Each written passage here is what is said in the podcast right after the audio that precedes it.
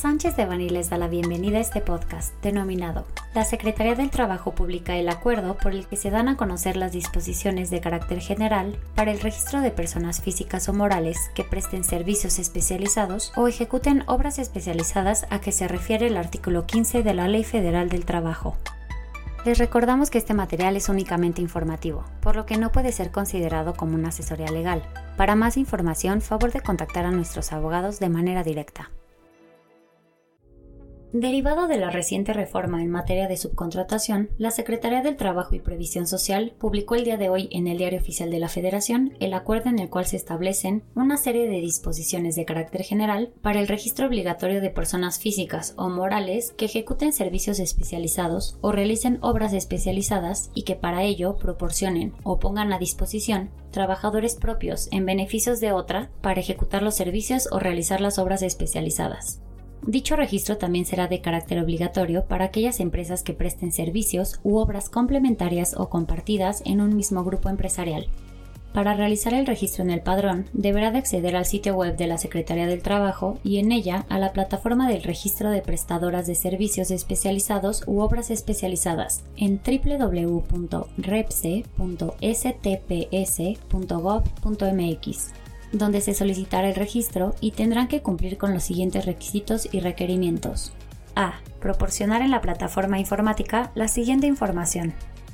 1. Firma electrónica vigente. 2. Nombre, denominación o razón social en caso de ser persona moral, o apellido paterno, materno y nombres en caso de ser persona física. 3. Nombre comercial. 4. Entidad federativa.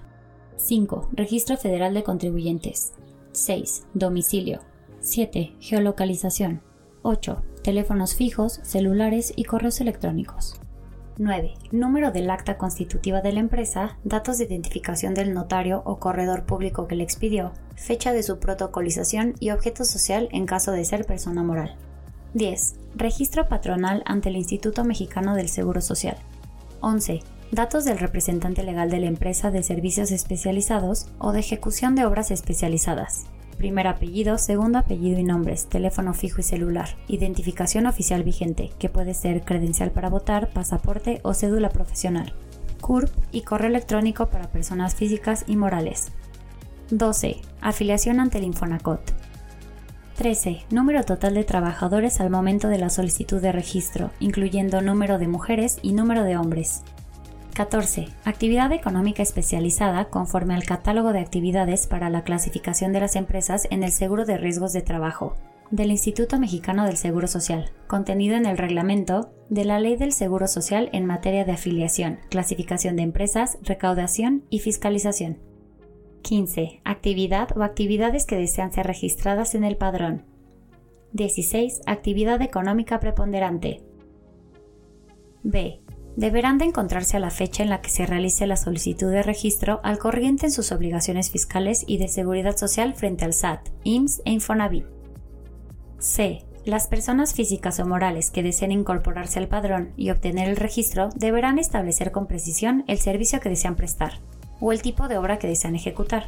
Por cada una de dichas actividades deberán acreditar bajo protesta de decir verdad el carácter especializado de las mismas y describir los elementos o factores que dan sustento a este carácter excepcional. C. Las personas físicas o morales que se registren en el padrón a través de la plataforma electrónica deberán de ingresar en formato PDF o XML los siguientes documentos. 1. Identificación oficial vigente que puede ser credencial para votar, pasaporte vigente o cédula profesional de la persona física o del representante legal de la empresa en PDF. 2. Poder notarial en PDF. 3. Comprobante de nómina en XML. 4. Acta constitutiva y el objeto social vigente en PDF. 5. Constancia de inscripción en el Registro Federal de Contribuyentes en PDF. 6. Registro o registros patronales ante el Instituto Mexicano del Seguro Social en PDF. Y 7. Comprobante de domicilio en PDF. La carga de documentos tendrá que realizarse en el formato establecido y deberán ser totalmente legibles.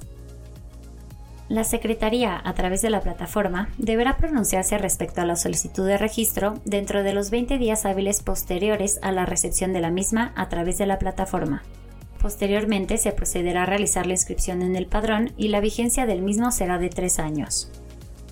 Se podrá negar el registro en caso de que no se acredite el carácter especializado o no cumpla con los requisitos y requerimientos antes mencionados.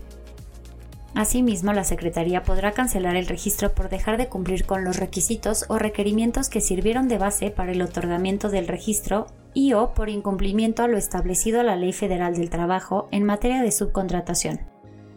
La renovación del registro se deberá de tramitar cada tres años a través de la plataforma informática. Se deberá de iniciar tres meses antes de la fecha en la que concluya la vigencia de su registro.